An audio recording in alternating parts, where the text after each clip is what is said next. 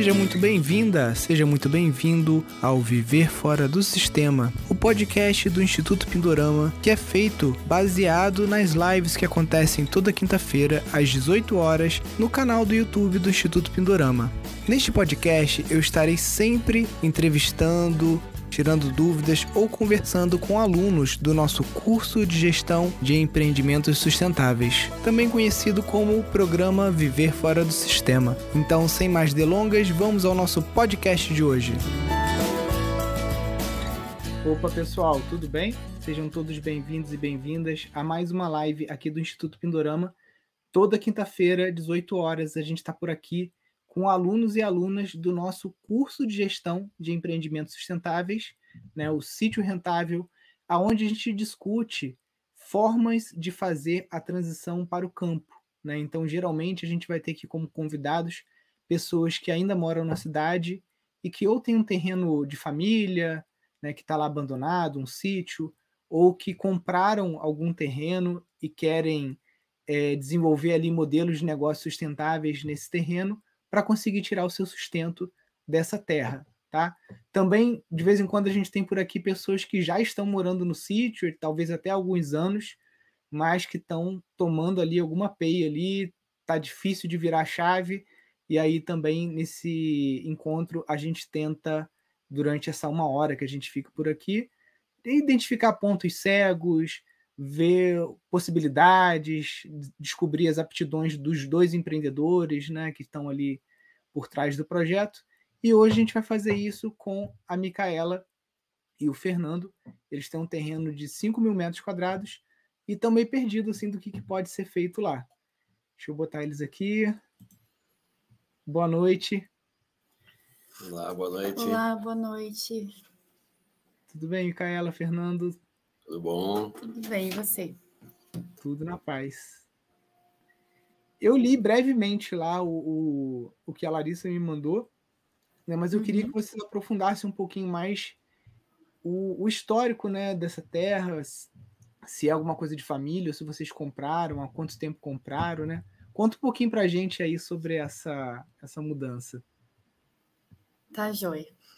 É, então, esse sítio, ele, meu pai comprou ele há mais ou menos 15 ou mais de 15 anos atrás e ficou parado. Até a gente começou a mexer nele há dois anos atrás, no meio da pandemia, a gente resolveu mexer. Enquanto isso, ficou completamente sem nada, assim. É, a única coisa que faziam era passar o trator para manter o pasto. Né? Então, infelizmente, nem isso assim, não ficou parado, mas não ficou se recuperando, continuou sempre no pasto. E então aí há dois, mais ou menos dois anos atrás, né, que a gente resolveu é, resolveu começar a mexer lá. E não tinha nem estrada de acesso. A gente teve que é, mandar fazer uma estrada porque o carro não subia. E foi assim, a gente foi, foi um perrengue atrás do outro, assim. continuamos no perrengue. então, assim, a gente, sof... a gente tem sofrido muito com o sítio lá e, e... Mas é uma coisa, é, que você perguntou, né? Uma coisa da, da, família, não foi a gente que, que começou. Ah, tem um detalhe. O terreno em si, ele tem 20 mil metros. E o meu pai deixou a gente mexer em 5 mil, porque tem meus irmãos e tudo mais, então para não dar nenhum, nenhum problema, a gente pode mexer em 5 mil. Porém, os outros 15 mil, a gente pode mexer desde que não seja definitivo. Se eu pudesse, assim, o meu irmão quiser chegar lá e falar assim, quero devastar tudo. Brincadeira. Mas ele quiser fazer o que ele quiser, construir, se ele quiser plantar o que ele quer, ele pode tirar, entendeu? Aí eu posso mexer no resto. Entendi. Assim, E é, onde é o terreno? Qual cidade? Distância da, da zona urbana? Bom, fica é, é, em Sapucaí Mirim, Minas uhum. Gerais, na divisa com Santo Antônio do Pinhal, bem pertinho mesmo. É, fica, quantos quilômetros? 18? É, são 5 km de terra e mais uns 10 a 12 até, até Santo Antônio do Pinhal. É, tá. E aí, até Sapucaí é um pouquinho menos, né? É, Sapucaí acho que é menos. Sapucaí daí dá, no total deve dar uns 10. É. Entendi, 5 e 5. É. Aí Ai. não tem água, não tem luz, não tem Uhum. nada. Sim. E assim, num primeiro olhar, né, quando seu pai falou, pode mexer no terreno, o que que surgiu de ideia? Qual foi a sua in- intuição principal? Um monte. Na verdade, assim, o, o que eu queria. Desculpa, você quer falar alguma coisa? Não, não, a, a minha ideia era a mais grotesca de todas. Ah, vamos rapar tudo aqui e plantar alguma coisa, né? E aí, aí eu comecei. Eu tenho coragem, é. Mas eu, pu- eu, eu vamos, fui vamos transformando. eucalipto. É, então. E, então, é, vamos, vamos tentar produzir alguma coisa. Mas, mesmo assim, né, eu ainda não, conhecia nada. Eu, eu, eu, sei- eu sou da área de informática, então eu trabalho com TI. Então, o que, que eu conheço disso? Então, vamos começar a estudar, né? Que foi o que aconteceu. Então, a gente iniciou o plano lá querendo fazer um, um galinheirinho, né? Um galinheirinho. É, então, assim, eu já completamente oposto. A bióloga ficou pirada quando ele falou um negócio desse para mim, né? E aí a gente chegou num acordo que não faríamos nada desse tipo, de rapar tudo, etc. E o que eu queria fazer era é, uma agrofloresta.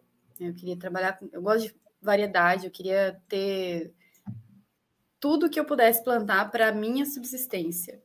Era um primeiro, esse era o primeiro, a primeira ideia. Eu nem pensava em ganhar dinheiro com o sítio. Não pensava em nada disso. Queria fazer para mim, né, para a gente, para meus pais também, para a família.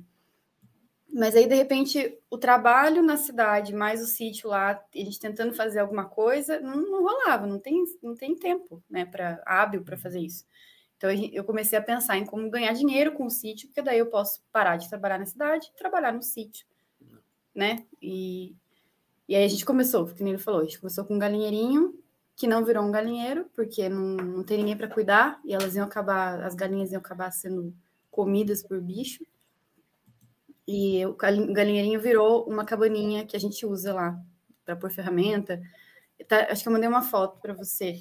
É. É... E também que, na verdade, a gente, a nossa base é um apartamento em Taubaté. Então a gente está a 60 quilômetros de lá. É. Até o momento, entendeu? Então tudo que a gente tem que fazer, a gente tem que transportar daqui para lá. Então, Entendi. esse galinheirinho acabou virando ali um, um, é um quadradinho de 4 por 4 por 4 fechado, e tem mais ali 2 por, por, por 6 ali na frente, que tem um fogão a lenha que a gente fez, tudo improvisado ali. Então ali virou agora o nosso o nosso QG ali. Então a gente deixa lá um gerador quando precisa, tem uma bomba d'água lá para gente puxar água do rio, mas é. é um sofrimento incrível ali, porque é, um, é uma pirambeira dali para baixo. Até ali é legal, mas dali para baixo é mais difícil. É, é um negócio. Aí tá assim, né? Lá até o rio é assim. então, é, e o rio não é limpo também.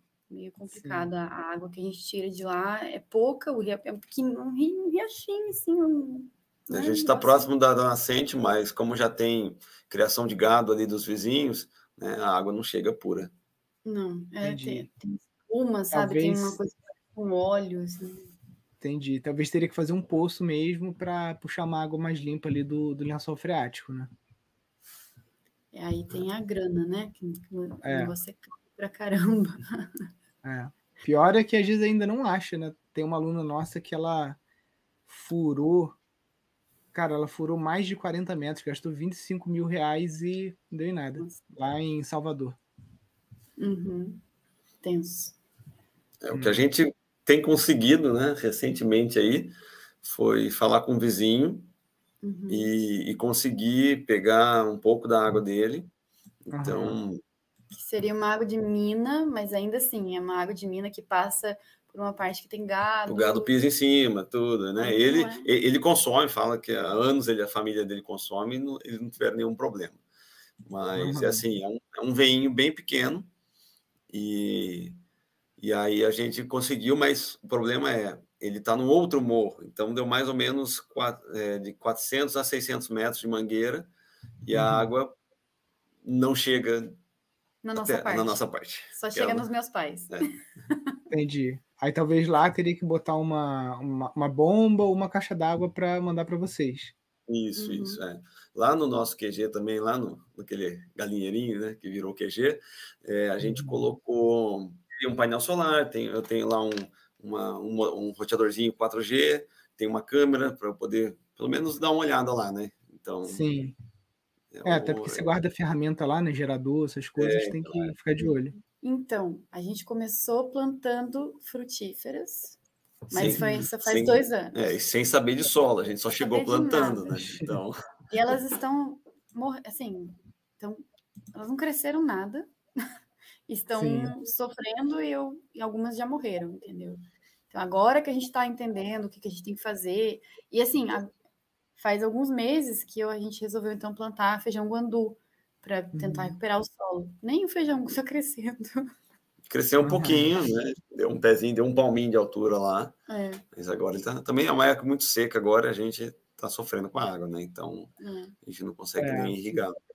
Tem que esperar a chuva e... e tentar também plantas talvez mais rústicas, como as crotalárias. Né? Elas Ai, podem. O, o, margaridão também, né?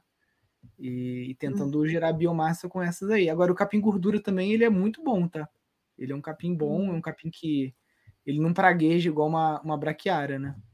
Hum, certo. É, ele, uhum. metade do terreno é, é braquiária, metade é capim gordura, mais ou menos. Mas você fala que ele não pragueja, mas ele é enorme, né? Então ele, ele se arrasta por cima dele mesmo e fica um metro de altura, dependendo. Até mais. É, aí é questão de manejo mesmo, né? Roçadeira, o foice, tem que dar uma. Hum. Porque ele, ele, se você puxa ele com a mão, você vê que a raiz dele é bem mais superficial do que a da, da braquiária, hum. né? Se você capina, ele não volta com tanta agressividade igual a braquiária. Braquiária não. Braquiária é, é bem complicada, né? Você tem que saber trabalhar com ela para ela ser tua amiga, porque se você encara ela como inimiga, é uma uhum. briga ali constante. Entendi.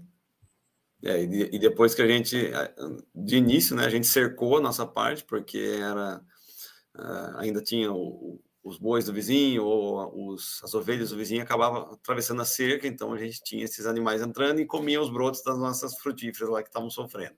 Então, uhum. a gente cercou e aí, consequentemente, elas pararam de comer o nosso capim e o capim, a braquiária, cresceu enormemente, né? Daí a gente teve que começar a manejar também.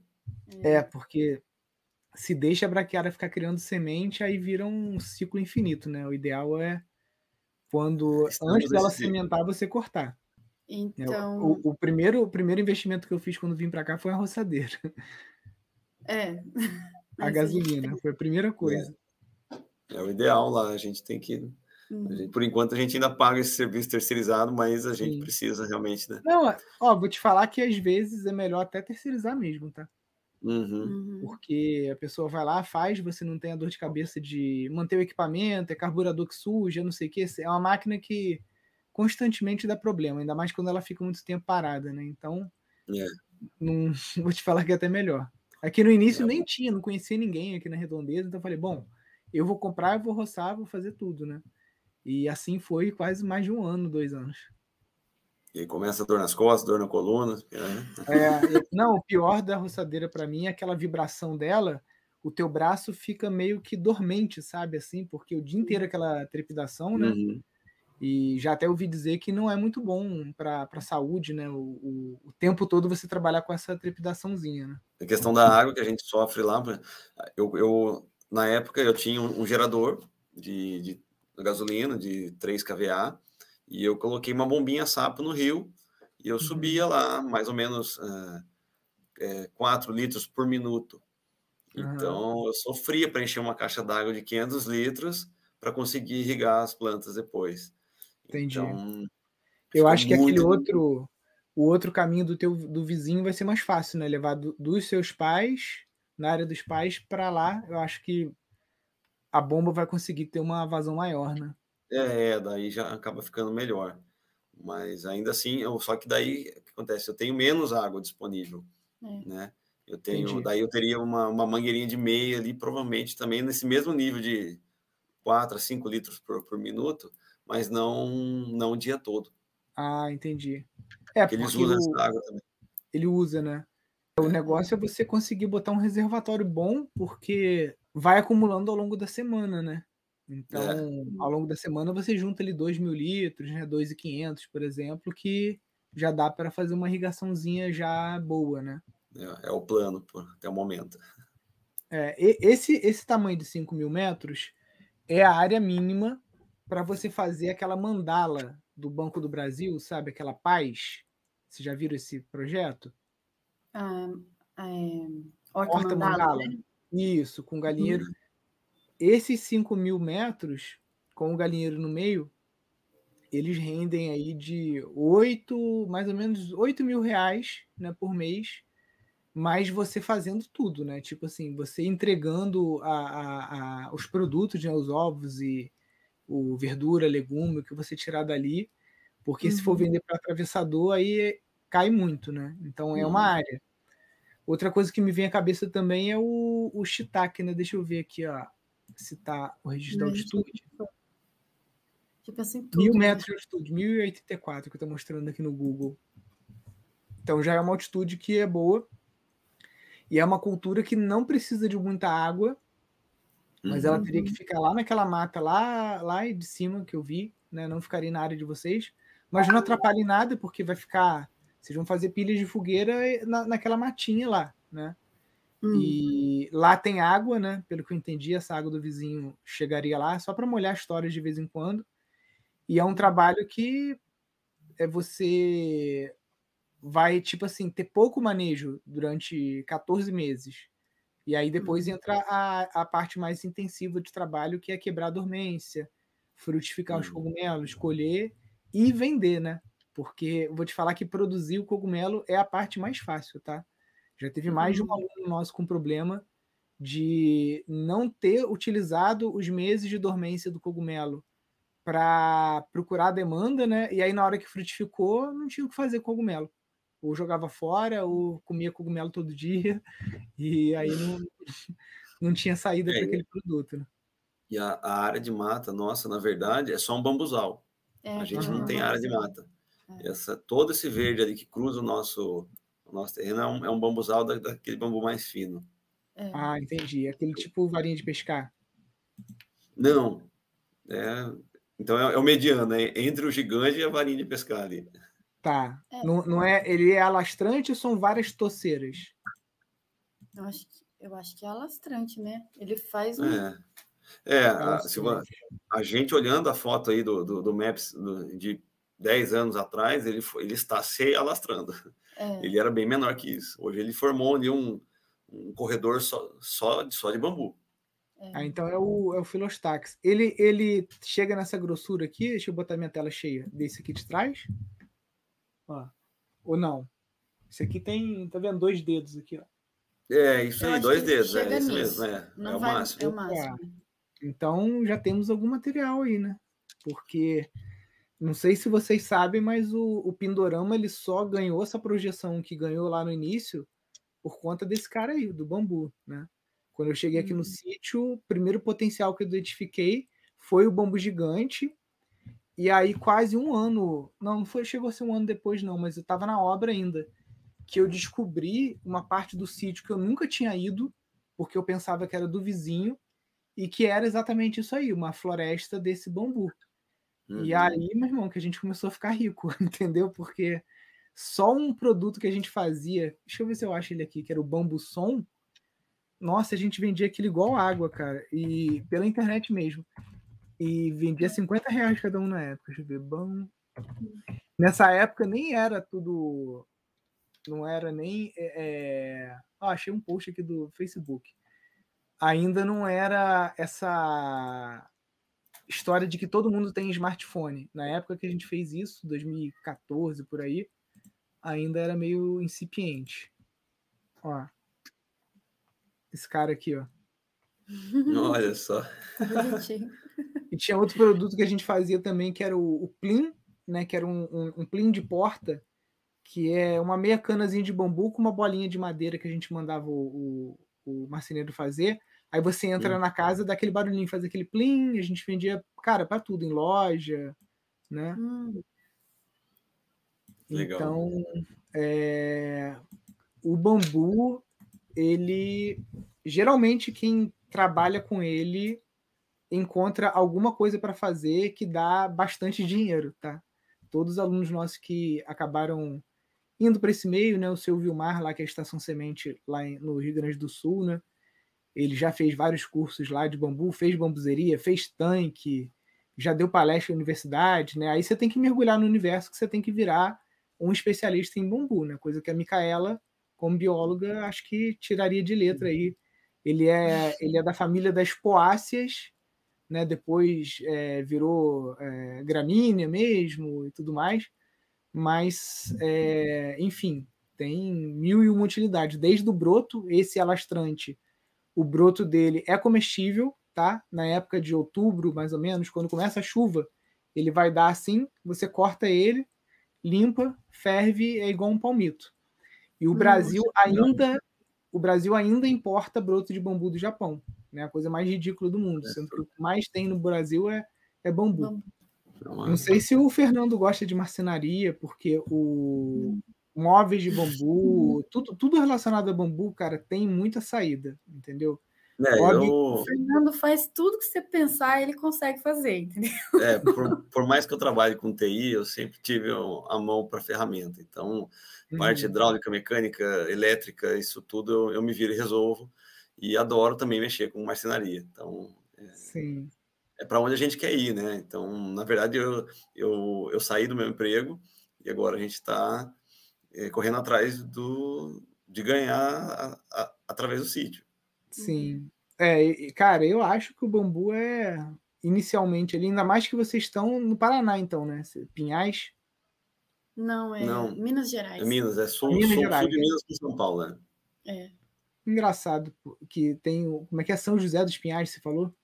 Santo Antônio do Pinhal. Então, ah, não, é São Então, em Curitiba é São José, né?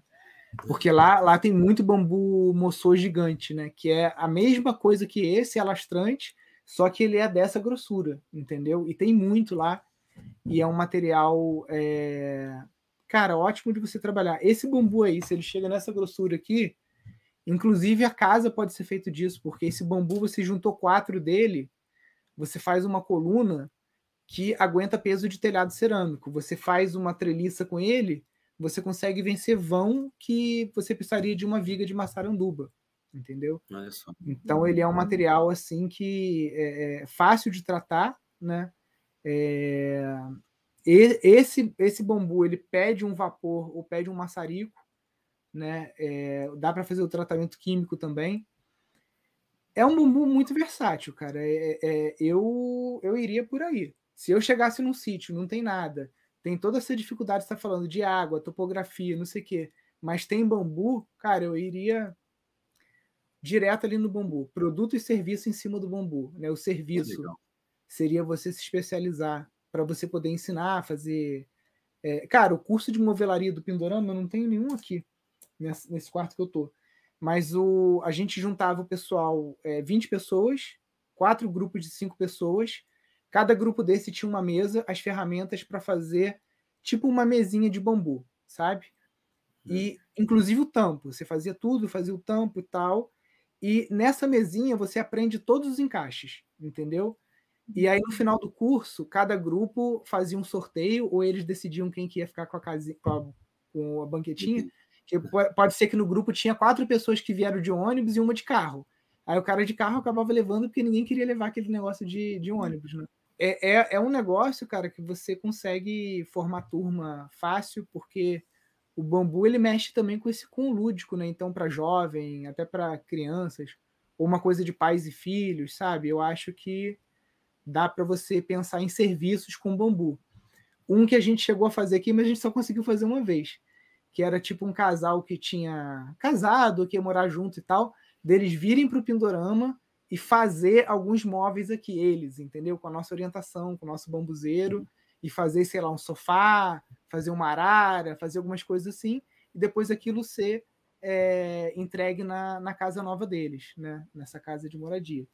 Bambu, ele, cara, é muita, dá para fazer muita coisa. Então, é, se isso soa para vocês como algo é, factível, eu já apostaria. Tipo assim, tem um, tem um livro que a gente não vende mais, mas se você puder encontrar na internet, chama Bambu de Corpo e Alma né, do professor Beraldo. Uhum.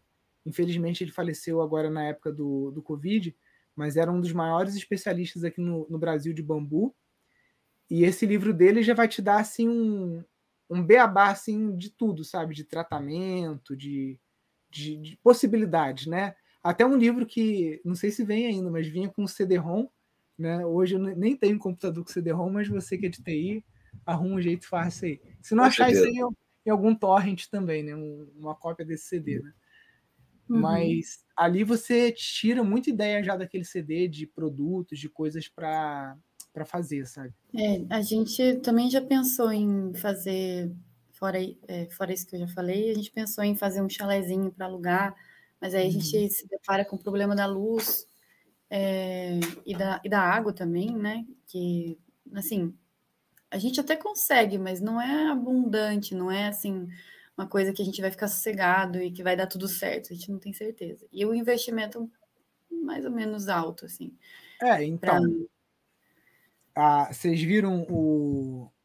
Ah, você só ouviu, né? Mas você ouviu o podcast com a Rosa, do Glamping Amanita? Acho que eu ouvi. Em Campos do Não Jordão? Perto de Campos do Jordão. Ah, é. Eu acho que sim. Cara, o chalezinho delas é um A de madeira com telha. Na frente uhum. abre um negócio assim transparente. É, a, o chalé só tem um painelzinho com um inversorzinho, uma bateria só para LED carregar o celular. Uhum. Não tem banheiro dentro do chalé, entendeu? E ela tá lá, tá, ela tá vivendo de, de Airbnb.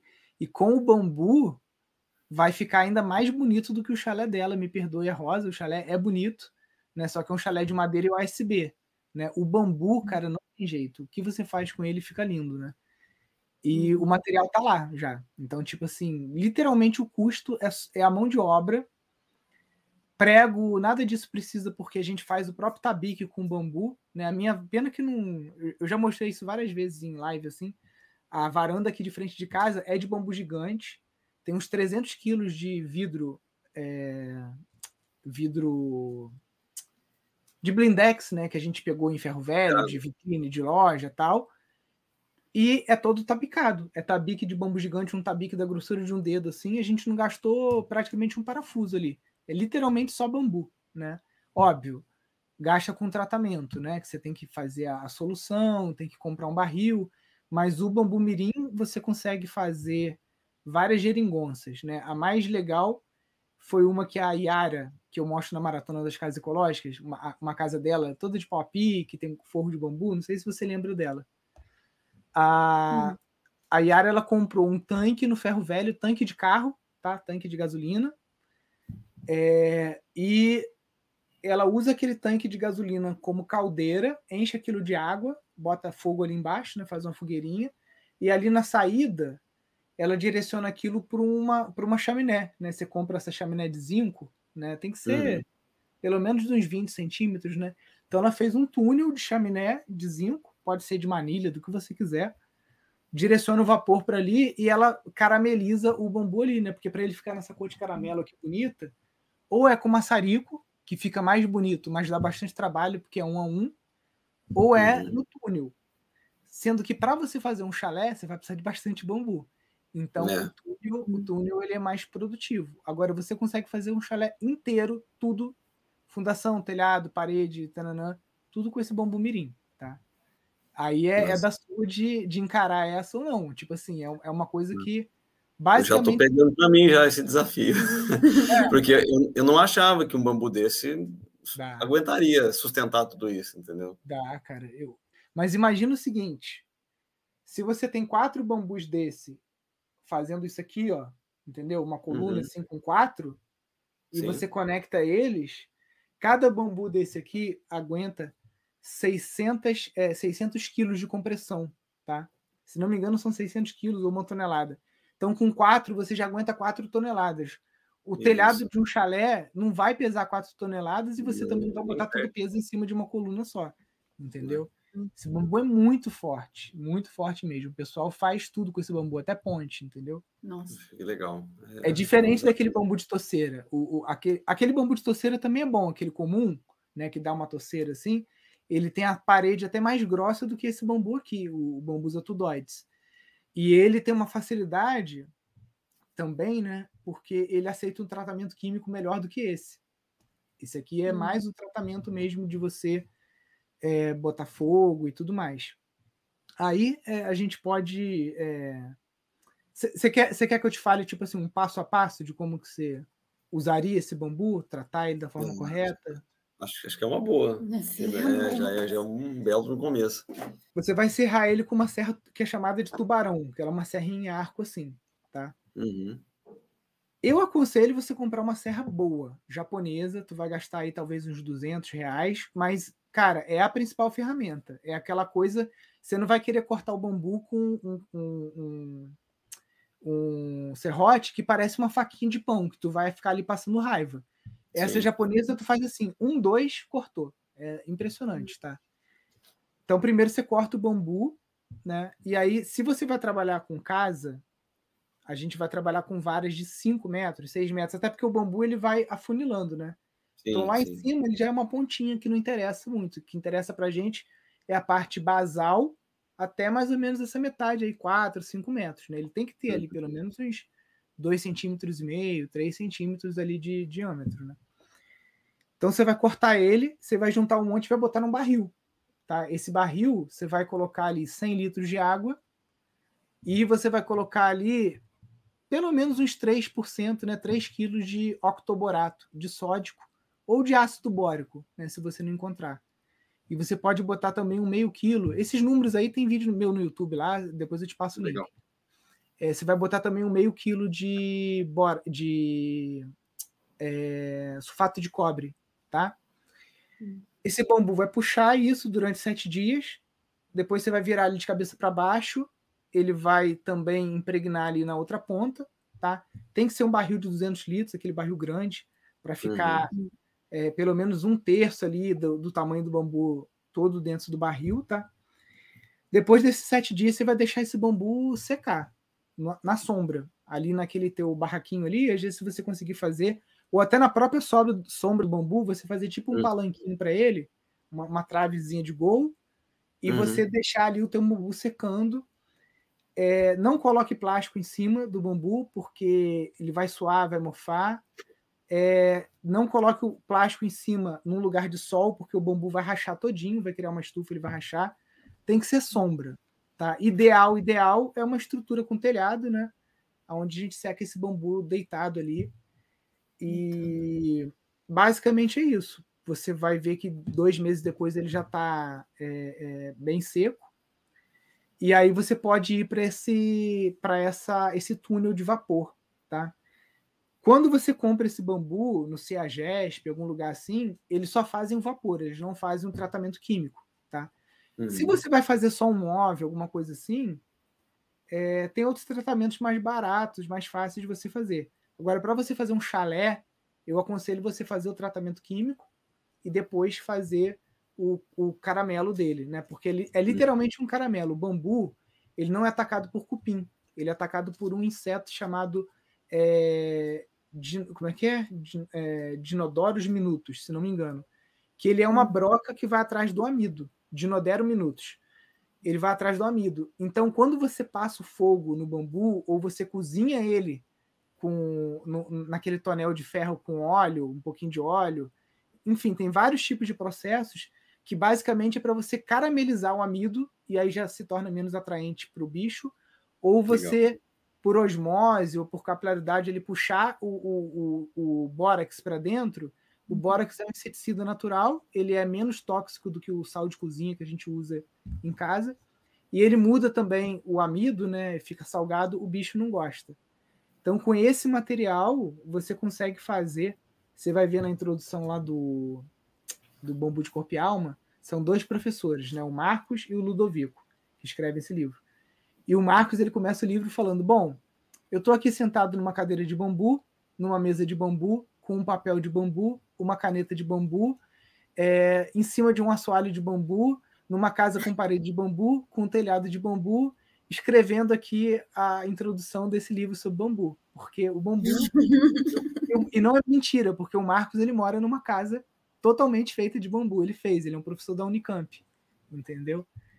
Então é, é, é isso, é um material assim que para mim é apaixonante. Eu, se eu pudesse, eu não fazia live, não fazia nada, eu ficava o dia inteiro na marcenaria só fazendo coisa de bambu. Tipo assim, a minha aposentadoria é a ah, Nil se aposentou, ué, cadê, cadê aquele magrinho barbudo chato pra caramba que aparecia toda hora em anúncio para mim no YouTube, não sei o que, aquele cara sumiu.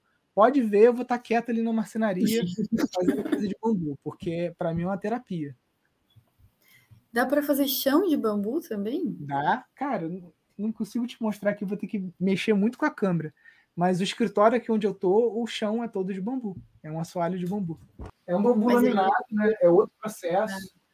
Né? Uhum. É um uhum. processo mais, digamos assim, mecanizado, tá? Você, uhum. você para fazer isso, você precisa de um desengrosso.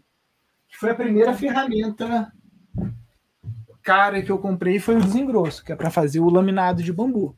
Porque o laminado de bambu você consegue trabalhar com ele fazendo tábua, fazendo prancha, entendeu? Isso aqui é bambu. Tudo isso aqui é bambu. Uhum. Esse já é o bambu gigante, tá?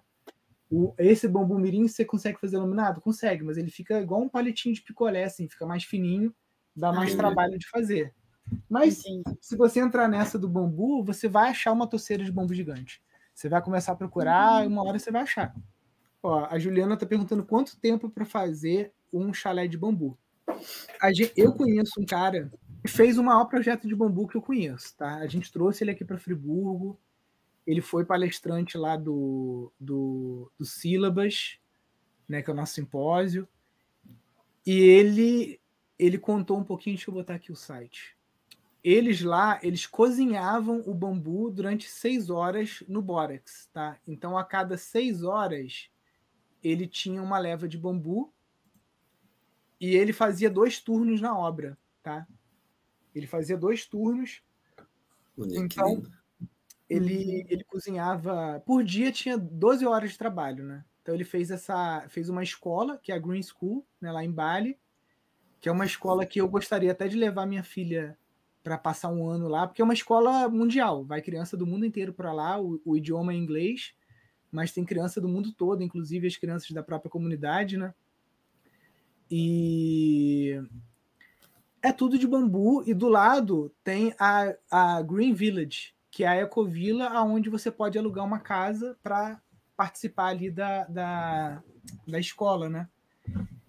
Isso foi feito muito rápido, gente. Muito, muito rápido. Lógico que lá ele está num ambiente em que o bambu é a tecnologia é, vernacular de lá, né? Então a, a, mão de obra local sabe trabalhar com isso. Hum. É uma coisa milenar, né? Há 10 mil anos aquele pessoal de lá está fazendo isso. Então é, é, é uma vantagem competitiva muito grande com a gente que tem que aprender tudo isso do zero, né? Mas eu vou te falar, se o Marcelo Bueno faz em 14 dias uma casa como aquela do Agaia, de bambu, de, de madeira, né? De eucalipto e tal, o bambu ele é um pouco mais complexo, porque ele não é tão reto igual a madeira, às vezes ele é meio curvo, eu diria que um mês é um tempo assim para falar, cara, dá para fazer, dá para fazer em um mês uma casa de, de bambu. Tem o, o, o Bruno Salles, né, que é, participou muito com a gente aqui da Fundação do Pindorama e tudo mais. Eu já vi ele fazendo rancho de bambu, coisas assim, em duas semanas, assim. Né? Ele fez a Estação Semente lá de São Paulo, o, deixa eu abrir aqui também, o Pepiteripe, né, que é lá em Itanhaém, né? É uma estação semente do Pindorama. Esse já é com bambu gigante, mas você consegue. O Bruno já fez já para um cliente uma tesoura, eu acho que com 7 metros, só com esse bambu fino. Inclusive, lá na Green School, eles pegam o bambu, ripam ele e faz o que eles chamam de espaguete, que é tipo um cabo de aço feito de bambu. Você pega um monte de bambu, Sim. ripa de bambu, pega aquela ferramenta de catraca para você cintar cinta de inox e você faz um espaguete enorme de bambu que você consegue fazer arco, você consegue. Por isso que aqueles telhados deles são tudo meio cogumelo, meio formato uhum. orgânico, porque é tudo feito com essa técnica do, do espaguete, entendeu? É, um, é, um, é uma técnica que o bambu fica maleável para você conseguir fazer chalé redondo, né? Porque para que fazer? Não precisa fazer chalé só assim. Você pode fazer uhum. ele redondo se você quiser, entendeu? Tem cada um mais lindo do que o outro. E fica muito forte também essa técnica do, do bambu amarrado com ou com cabo de aço ou com arame 18 também. Nilson, eu queria perguntar uma coisa sobre uma coisa que eu sempre escuto, eu ouvi em algumas lives suas. É, como é que a gente consegue é, financiamento ou então falou alguma coisa do, do Itaú, eu não lembro mais o nome. Itaú é como dança. Que parece que tem um, edital. Eu queria isso. saber mais sobre isso, sabe? Então, para você entrar nessa parte de captação de recurso, aí eu já aconselho vocês a abrir um CNPJ de uma associação, tá? Ainda mais se você for realmente entrar nessa história do bambu, vale muito a pena. Você vai gastar uns mil reais aí com advogado, contador e tudo para fazer a, a, associação. E aí te uhum. abre todo um leque, né? A gente já, ganhou, já conseguiu ferramenta da Starret, dessas empresas, para a bambuzeria. Você tendo uma associação sem fins lucrativos, isso te abre um monte de coisa. O, o Itaú é como dança, que é um edital que geralmente acontecia uma vez por ano, mas os caras usaram a pandemia aí para parar o projeto, né? Porque esses caras gostam uhum. de ganhar dinheiro, dá mesmo é complicado. E é. tem várias outras fundações também. É, é um mundo. Captação de recursos é um mundo à parte e você ter uma associação, mesmo que não seja sua, mas você poder contar com algum amigo que tem uma associação, que você possa usar o CNPJ para participar de editais, vale hum. muito a pena. Entendi. Ainda mais para esse tipo de projeto. O seu Vilmar lá, ele começou a trabalhar com menor. Né? Então, por exemplo, se você monta uma bombezeria, você pode trabalhar com jovem em situação de risco, você pode trabalhar com jovem da zona rural, tem um monte de coisa ali que você consegue patrocínio para um projeto como esse, né? Então é uma coisa específica, assim, um CNPJ específico, né? É, a, associação, uma associação, uhum. né? Inclusive e... lá, lá tem, o, tem os arquivos com modelo de estatuto, tudo que você precisa lá. Ata para você formar, constituir, é uma coisa meio burocrática, mas é preencher aquilo, mudar o nome e levar no cartório para registrar depois levar no contador para ele é, registrar o CNPJ na Receita Federal, né? É um, é um projeto social, é isso, basicamente. Não é Não. só social. Uma associa... O Brasil, no Brasil, o CNPJ de associação, ele pode ser desde uma igreja, ele pode ser um projeto social, ele pode ser um clube de xadrez, ele pode hum. ser qualquer coisa, entendeu? Pode ser um monte de coisa. Pode Entendi. ser uma ONG, né, o que a gente chama de ONG. E, e, a parte de, por exemplo, crédito rural, essas coisas, como é que, como é que a gente chega lá?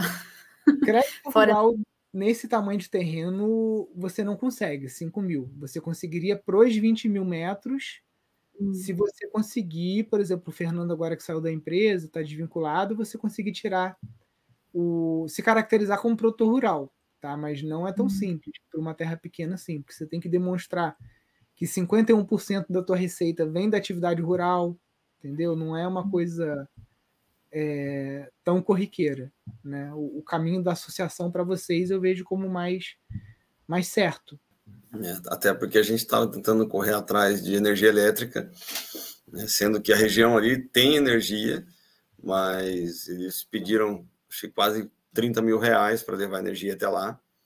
E Sim. ficou insustentável.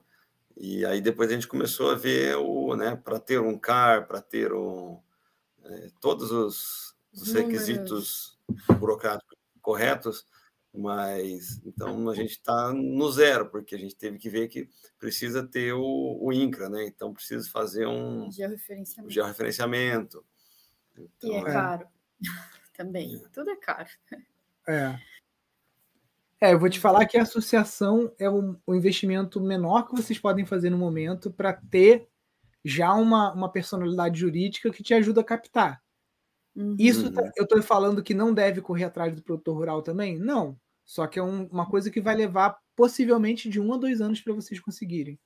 Já a associação fica pronta em um mês. Uhum. Se abrir o edital agora em novembro, você pode participar. Mais uma opção. É, mais uma o Elge e a Aline, que fizeram consultoria aqui também, eles abriram o CNPJ e eu não vou falar números aqui, mas eles bateram o recorde de captação de aluno, quase um milhão de reais. Nossa. Mas tudo é. presencial ou também remota? Como assim? Não, é, você fala de captação de aluno, mas é alunos presenciais, não, não. você diz. Captação de recurso. Ah, tá. Recurso. Ah, tudo presencial. Tudo presencial. Legal. Entendi. Não, não é financiamento coletivo. Eles conseguiram fazer convênio com prefeitura, conseguiram fazer é, termo de compensação ambiental com uma empresa que gerava impacto negativo na região, conseguiram contato com o British Council também. Então, tipo assim, quando você entra como associação, já é outra. abre um novo mundo também, né? E com o bambu junto, cara, é, é, tem muitos projetos sociais. O, o, projeto lá do Lúcio Ventania, né? É, lá em Ravena, já que vocês estão em Minas aí, é região metropolitana de, de BH, ele fez. Ele começou como projeto social, né? O próprio Lúcio Ventania era menino de rua, né? E ele encontrou um chinês lá, e o chinês foi ensinando ele as coisas de bambu, né? E hoje é um dos caras que mais entende aí de bambu no Brasil. Já trabalhou em vários projetos sociais, em quilombo, em tribo indígena, tudo quanto é lugar que você possa imaginar, né? Então é, é, é um caminho que, que me agrada bastante, que a gente já fez aqui no Pindorama também, né? E possivelmente vamos fazer de novo. Agora a gente está meio. É, fechou esses dois anos aí de, de, de pandemia, estamos reformando, mas a, a, questão do bambu a gente é, parou com um projeto social mas a Bombuzeria não parou. A casa sede lá tá toda de laminado de bambu, pia de bambu, tudo de bambu. Quando vocês vierem aqui, vocês vão ver. É tudo de bambu, gabinete de bambu, pia de bambu, puxador da, da coisa de, de bambu, o forro da casa todo de bambu. Ó, aqui, ó, o Lucas está pontuando aqui, ó, que no edital do ano passado você tem que estar devidamente regularizado com registro formal há pelo menos dois anos, tá? Hum. Então, por isso a importância de fazer logo, tá? Entendi. Porque, por exemplo, Petrobras, Petrobras pede três anos. Já teve um amigo do um amigo nosso que ele captou 10 milhões de reais com a Petrobras para fazer um jardim botânico.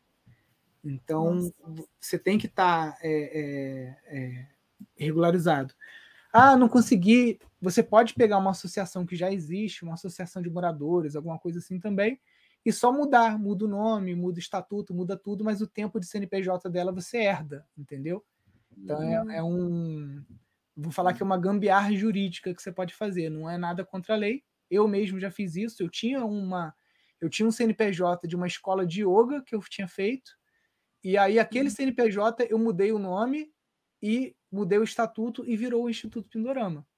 Então eu reaproveitei justamente porque esse CNPJ já era desde 2000 e acho que desde 2004, né? E aí eu fiquei com um CNPJ super antigo. E esse CNPJ tem que ser de, de. Não pode ser MEI, né? Não. Tem não. que ser sem fins lucrativos. É. Então não serve, eu não teria, então, isso. É.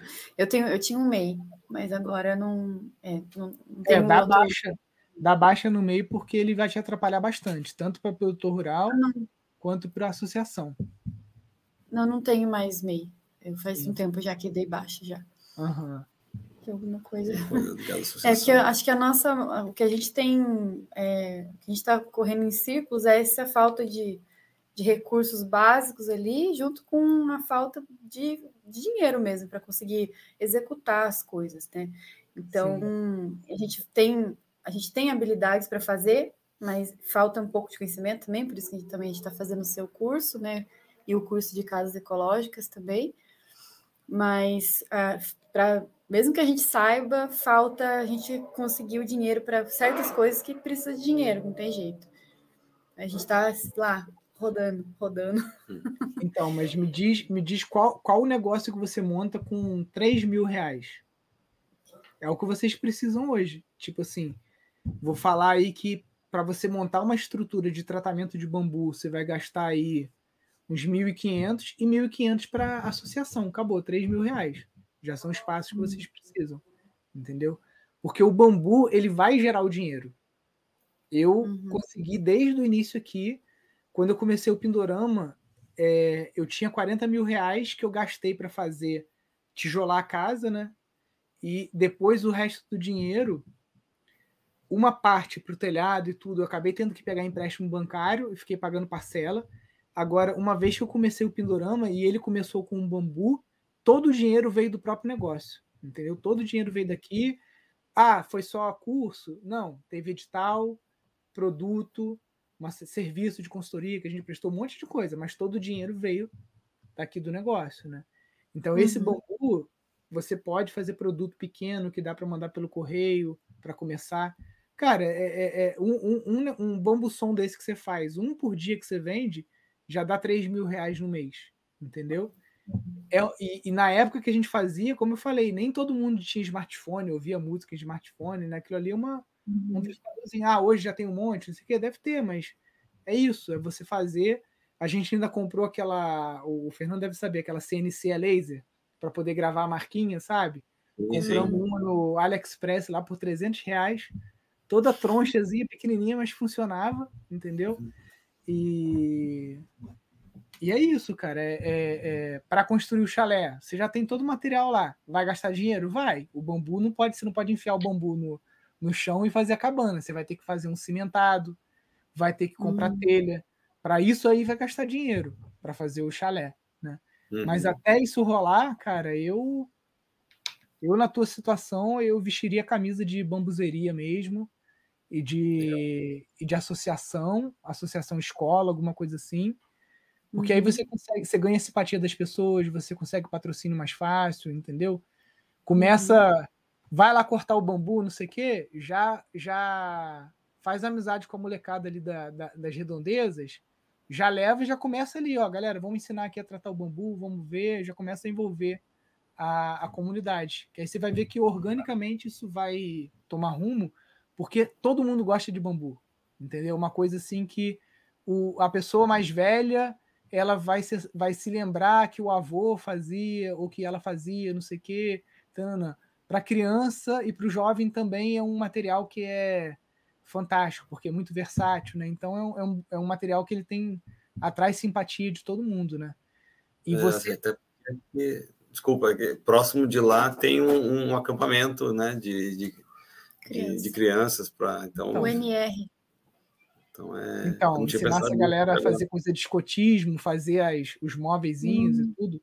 Você vai envolvendo o, o, o pessoal. Ele, cara, é uma coisa assim que ele, ele, ele, ele encanta, né? E ele vai dar o direcionamento para vocês, entendeu? Ah, ou vai ser pela associação, ou vai ser fazendo cursos, parcerias.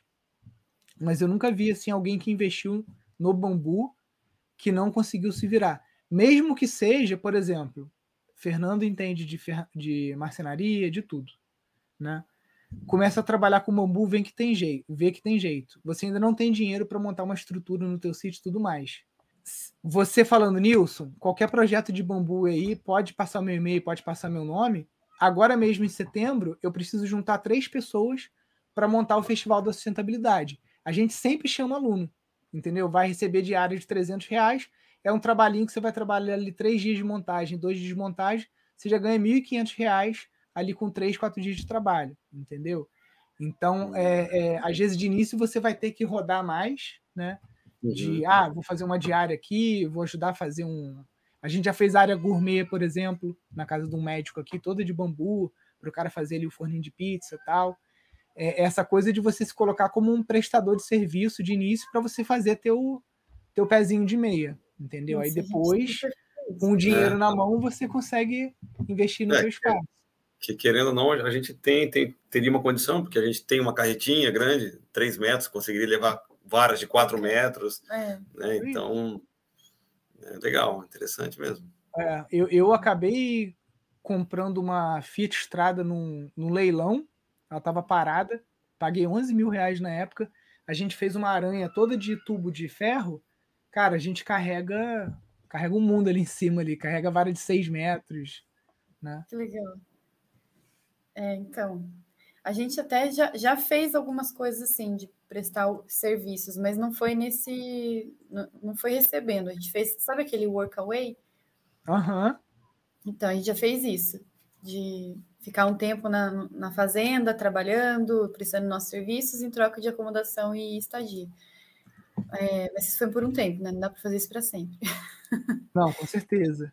Então, Vocês viram. Estou tentando achar aqui, bambu. Vocês viram a live com o, o Rui e o Mauro da Bambuza Bambu, lá de Maringá? Não, essa não. não. Eles começaram fazendo, tipo, parede para escritório, forro. Tá vendo aqui, ó? Aqui, ó. Bancadinha em bar, tá vendo? É exatamente esse bambu que você tem aí, tá? Exatamente uhum. esse. Ó, Sim. fizeram essa estrutura aqui toda louca aqui. Com ripa de ah. bambu, ó. Isso. Que legal. Eles passaram um tempo aqui no Pindorama, né? Fizeram um curso presencial e tudo. Uhum. E o. Olha só. Até o Mauro agora ele tá, tá trabalhando com um tipo um pequeno curso online, né? Que ele uhum. chama Bambu Ouro da Terra, que é tipo assim, é, como que você transforma o seu bambuzal em dinheiro, entendeu? Ele fez uma apostila bem interessante, tá? Tá correndo atrás. Uhum. Ó, obra de bambu, tá vendo? Então é, é uma. Ele fez uma, fez uma mentoria com a gente, ó, no, que a gente tinha lá com, com a, a Biohabitat, né? E uhum. durante essa mentoria ele desenvolveu o, o, esse conceito do, da prestação de serviço mais focada em cima do, do bambu, né? Ó, muita coisa, cara. Só, só um forrinho desse aqui, de bambu, você cobra 400 reais um metro quadrado para fazer isso aqui, tá? Nossa, fica lindo. E pior, pior, pior, a gente já viu, mas nunca teve ideia. É, de, então, de fazer. Ó, aqui, já vimos. Na Cacau Show. Cara, é tipo assim, dá para fazer muita coisa, sabe? A gente a gente em novembro vai ter um curso aqui de construção com bambu, não é de, de movelaria, ou não sei. Talvez eu tô até. Hoje eu estava conversando com o Rafael, porque o, o, o Lúcio Ventani ele tem um curso de 10 dias chamado Civilização do Bambu né? Que é um curso uhum. ensina tudo, né? Mas é mais em cima de, de movelaria, alguma parte de construção também. Só que 10 dias muita gente não tem, né? Então, ó, o pessoal aqui do já tem alguém trabalhando com bambu aqui na no, nos comentários. É, e respondendo, o festival vai ser online e presencial. Vai ser presencial aqui em Friburgo, mas vai ter online também. E esse curso do, do Lúcio, ele pega uma base de tudo, de tratamento e tal, é em Ravena. Não sei se é perto aí de vocês. Vocês estão mais para São Paulo, né? É. é. Mas aqui em novembro, com certeza no feriadão, esse feriado de 15 de novembro vai ser sábado, domingo, segunda e terça, né? Que o, o, a, o 15 de novembro é terça-feira. A gente vai fazer aqui um curso de quatro dias focado em bambu. Vou ver se o Rafael topa o desafio da gente fazer um curso que englobe é, movelaria e também construção, né? Tipo uma, um, um, pancadão, né? Porque é um pancadão, é aula de tipo assim, de 8 da manhã a 8 da noite, 12 horas de aula, quatro dias, arrancando o couro do pessoal, mas você sai fazendo. Aqui do lado de fora de casa tem uma garagem que foi feita por um monte de meninas que nunca tinha botado a mão nem em furadeira, com bambu gigante, com andaime e tudo e fizeram em quatro dias num curso desse. É. Mas é, só voltando agora no tratamento do bambu, por exemplo, que né, tem o, é, essa imersão na química, mais o vapor para caramelizar, mas se for direto com o, o maçarico, ele, é, eu preciso esperar é, alguns meses ainda para usar?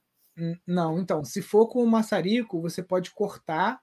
Geralmente a gente corta o bambu, lava ele com uma esponja de cozinha, porque ele fica com tipo um líquido preto, né? Lava ele.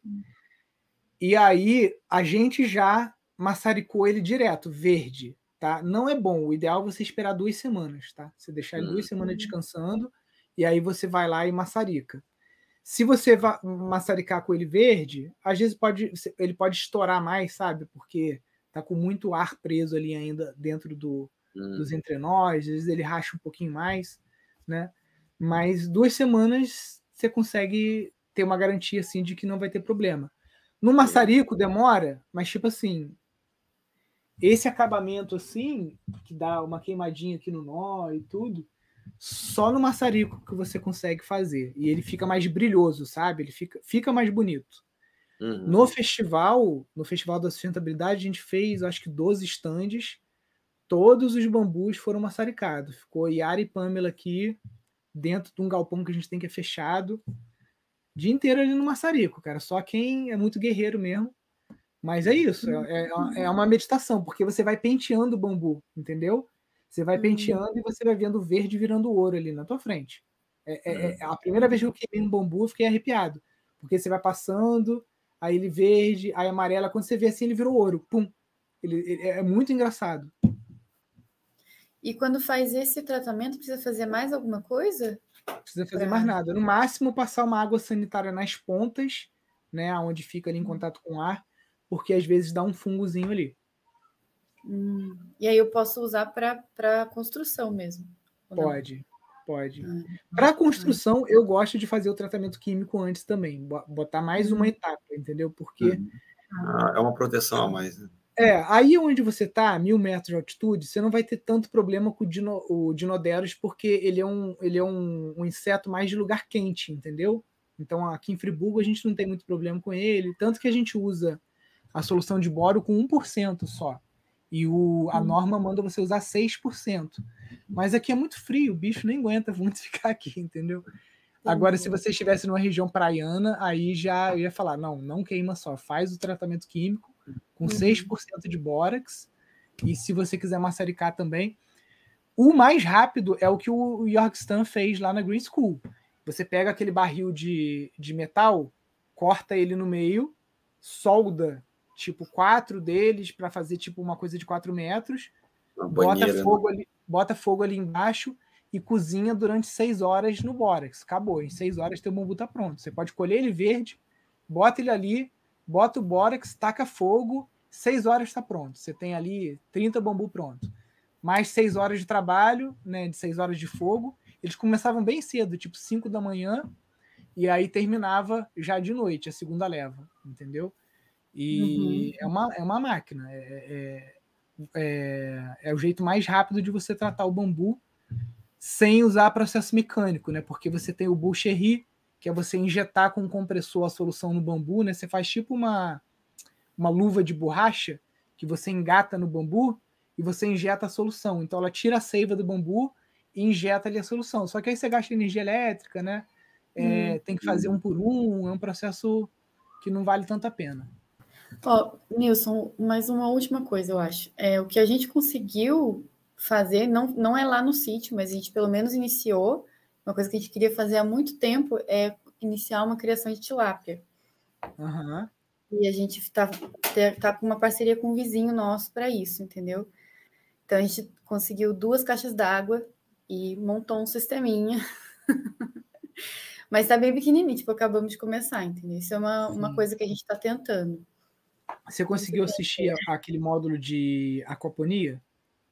Ainda não. Aquicultura? Ainda não, tá na, tá, tá, tá na lista. Tá na fila, tá na fila né? É, gente... fila, é. Assista, tem... assista.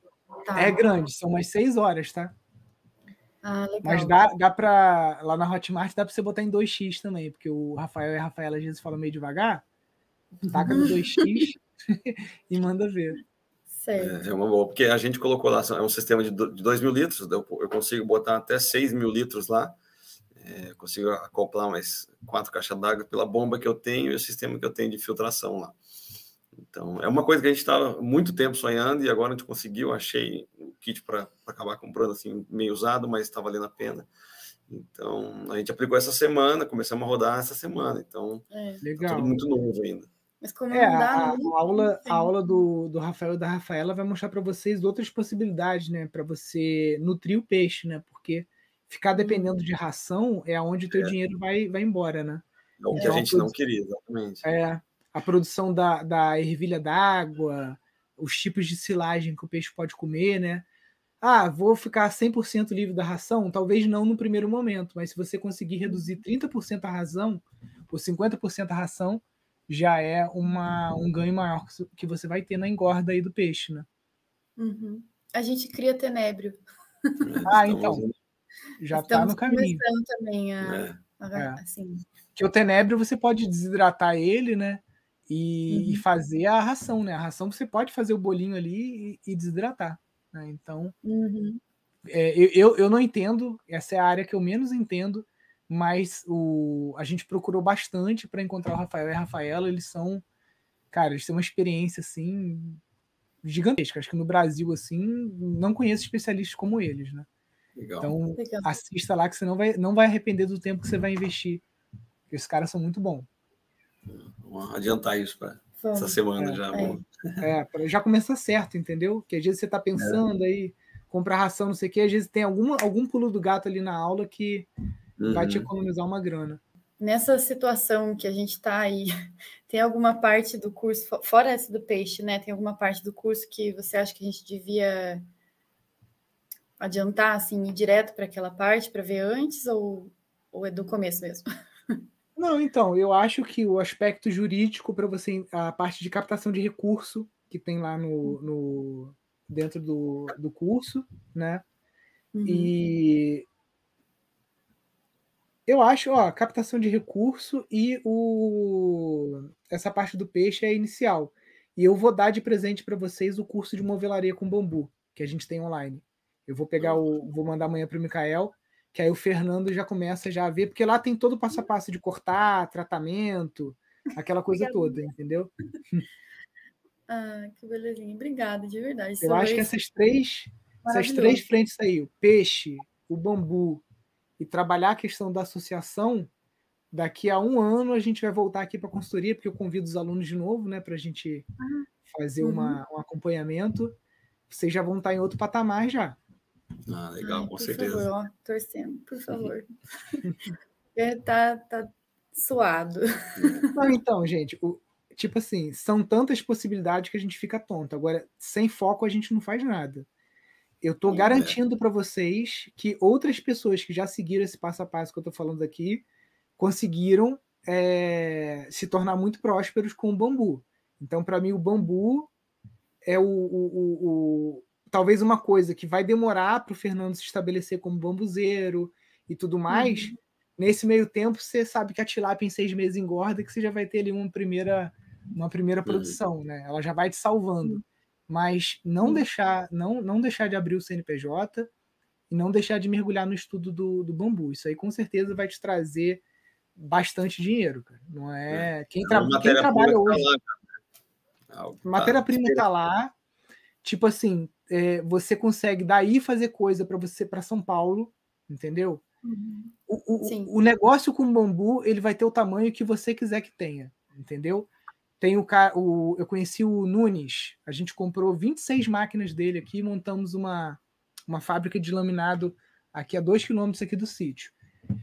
Ele chegou a ter 47 funcionários na bambuzeria dele e mandar um container por semana para Europa, só de móvel de bambu, tá? Ele tinha um Nossa. negócio gigantesco. A esposa dele é arquiteta em São Paulo, então ela conseguia meter bambu em tudo. Ele criou vários tipos de padrão de bambu, cortadinho, a rosquinha, não sei o quê. Ela metia revestimento de bambu em todos os projetos dela, entendeu? Então, tipo assim, ele ele chegou uma hora que ele reduziu o projeto. Ele falou: Nilson, não dá mais. Muito problema com funcionário, 47 funcionários, tá doido. Hoje ele só faz arte com bambu. Tem uma arte que ele faz com bambu que ele leva três anos para ficar pronta. Ele pega o, o pneu velho, ele corta, ele faz tipo uma guia para o bambu, ele dá um nó no bambu na torceira. Então ele vende aquele bambu com um nó, é um bambu gigante, né, como uma obra de arte que ele vende por 300 dólares cada uma. Ó, a Juliana tá pedindo para chamar ela para o mutirão. Opa, Nossa, pode lá. vir? Vamos embora. Porque, cara, cortar o bambu é trampo, tá? Porque você corta Ai, ele, aí fica aquela pontinha, aquela pontinha cheia de galho. Aí você tem que limpar os galhos, porque, cara, todas as partes do bambu você aproveita. Aquele galinho fininho, aquilo vira cortina, aquilo vira material para arandela, aquilo vira material para forro. Toda a parte do bambu você vai aprender a usar lá no, no curso online, lá, o jeito certo de limpar, entendeu? Tudo isso. É, eu já cortei bambu para colocar as estacas nas árvorezinhas, sabe? Eu já vi o, o trampo que dá. E foi só para uma estacazinha. Pois é, mas isso é. Como fala o Danilo, que foi um dos professores aqui de bambu, se você está fazendo força, é que você está com a ferramenta errada. Entendeu? É. Então, tem essas, essas. Tem um serrote japonês que ele parece uma, uma, aquele cutelo de açougueiro, ele é todo quadrado assim. Tem essa do tubarão e tem essa que é quadrada.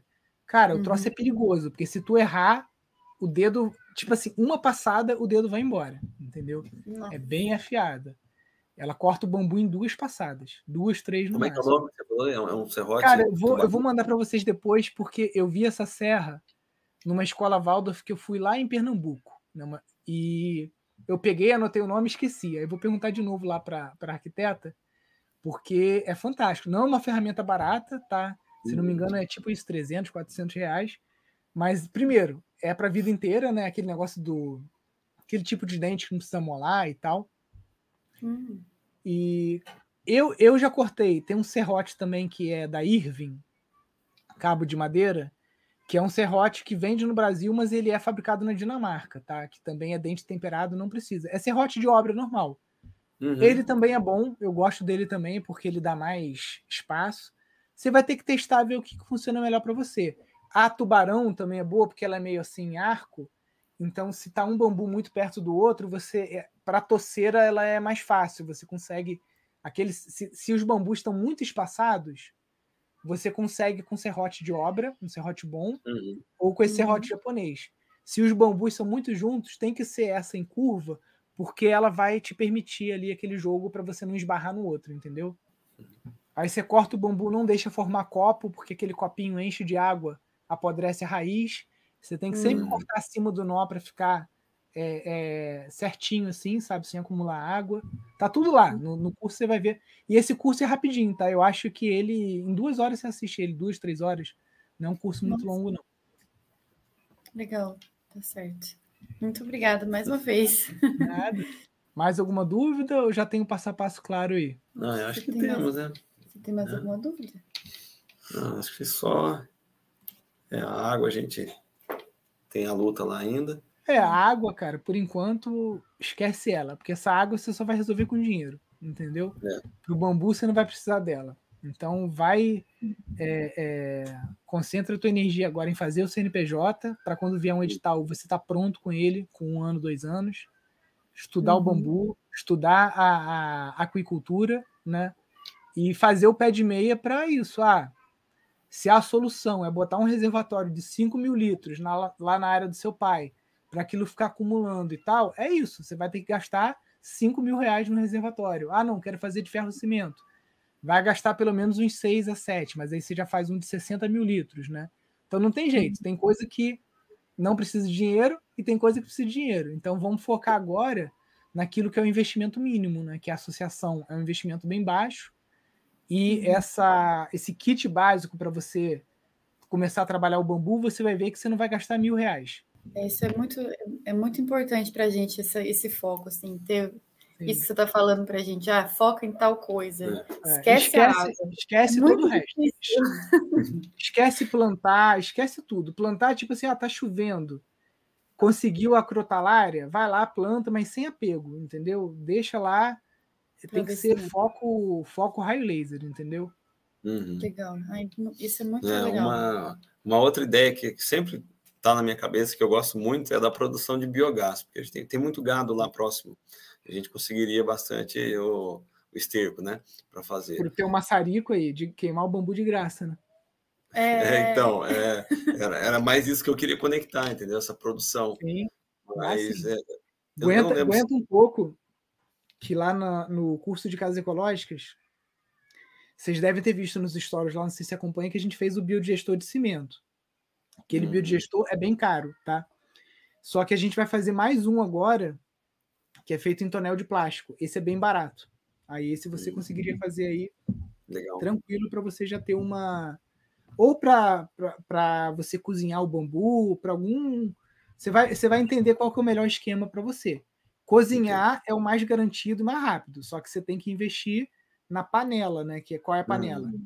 Tonel metálico e um serralheiro para soldar aquilo e fazer uma panela de 4 metros. Né? E, o, e, o, fogo embaixo, né? 4 metros de fogo para poder ferver tudo. Né? é, pois é. Mas aí é o, o, o, uma vara de cobre, tu vai pagar aí uns 300 reais. Furadinha, furadinha. cara, e aquilo ali. E lenha do lado é. também. O, o, gás é só uma coisa, né? Porque uhum tem que ter tem que ter a lenha também, pelo menos no início, para pegar. Entendeu? Uhum. Depois o gás consegue manter. Você pode também, uma coisa que eu já tinha pensado, tinha feito até um projeto para a FAPERJ aqui, a água que entra na panela, você já passa ela por um aquecedor solar de baixo custo, então ela já chega ali a 60 graus, entendeu? Você não vai ter que levar uma água de 15 graus até 100, você vai levar de 60 a 100, né? Já gasta bem menos energia.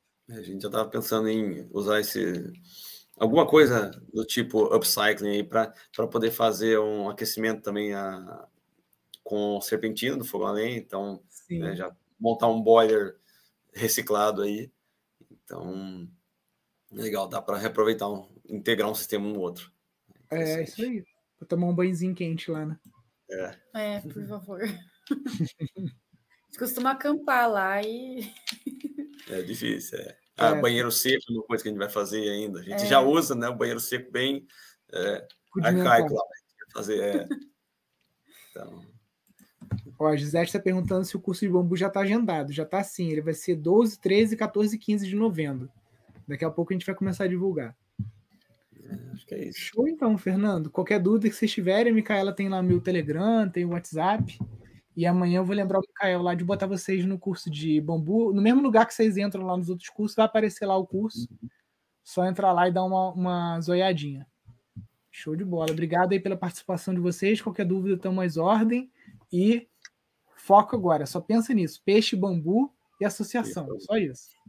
Beleza. Tá joia. Obrigadão. Valeu. Obrigada. Valeu, pessoal. É isso aí, ó. Como a Aurinete está falando aqui, ó. Foco, né? Deixa eu ver que tem algumas perguntas aqui também. Ó, a Eliane falou que ela é produtora rural e ela tem um plano de transformar o sítio numa instância. Seria viável? Eliane, é, quando a gente faz a jornada para o sítio rentável, a gente diz que você tem que ver qual é a aptidão da terra, né? Fazendo uma leitura da paisagem. Então você tem que verificar se a terra tem aptidão para isso, né?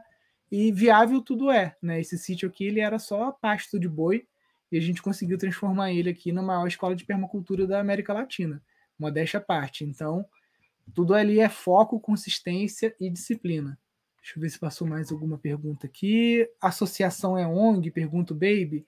Então, na verdade, não existe ONG no Brasil. O que existe são associação, são associações. Né? Então, desde uma igreja até um projeto social, aos olhos da lei, tudo é associação sem fins lucrativos. O Marco quer contato de muda de bambu perto de Londrina, Paraná. Marco, tem um grupo no Facebook chamado Rede Social do Bambu, que é do Egeu. É um grupo bem antigo, tem mais de. Cara, deve ter uns 10 anos esse grupo. Tudo de bambu no Brasil acontece dentro desse grupo ali. E o nome da serra japonesa eu vou ficar devendo, vou ter que ver ali, mas ela é uma tubarão, assim. Ela é nesse formato. Ó, a Eliane está querendo vir no curso de bambu. Legal, Eliane. Vindo aqui no sítio também, você vai ter muita ideia. Você passando aqui no instituto, você já vai ver muita coisa já. Ó, Rebeca, montar um lugar para receber pessoas com depressão. É o que eu comecei aqui fazendo o sítio, era isso, né? Era prática de yoga, meditação, alimentação natural. Se você muda a alimentação da pessoa, coloca ela para meditar e se alongar, não tem depressão, entendeu? Foi o primeiro trabalho que eu fiz aqui no sítio. É isso então, galera. Show. Ótimo final de semana para vocês. Tamo junto aí. Semana que vem, quinta-feira, 18 horas, tamo aqui de novo. Segue a gente lá no Instagram, é, sítiorentável.pindorama, tá? A gente está sempre postando conteúdo novo lá, abrindo caixinha de perguntas também. Show, pessoal. Fica com Deus. Um grande abraço, então. Valeu, até mais. Tchau, tchau.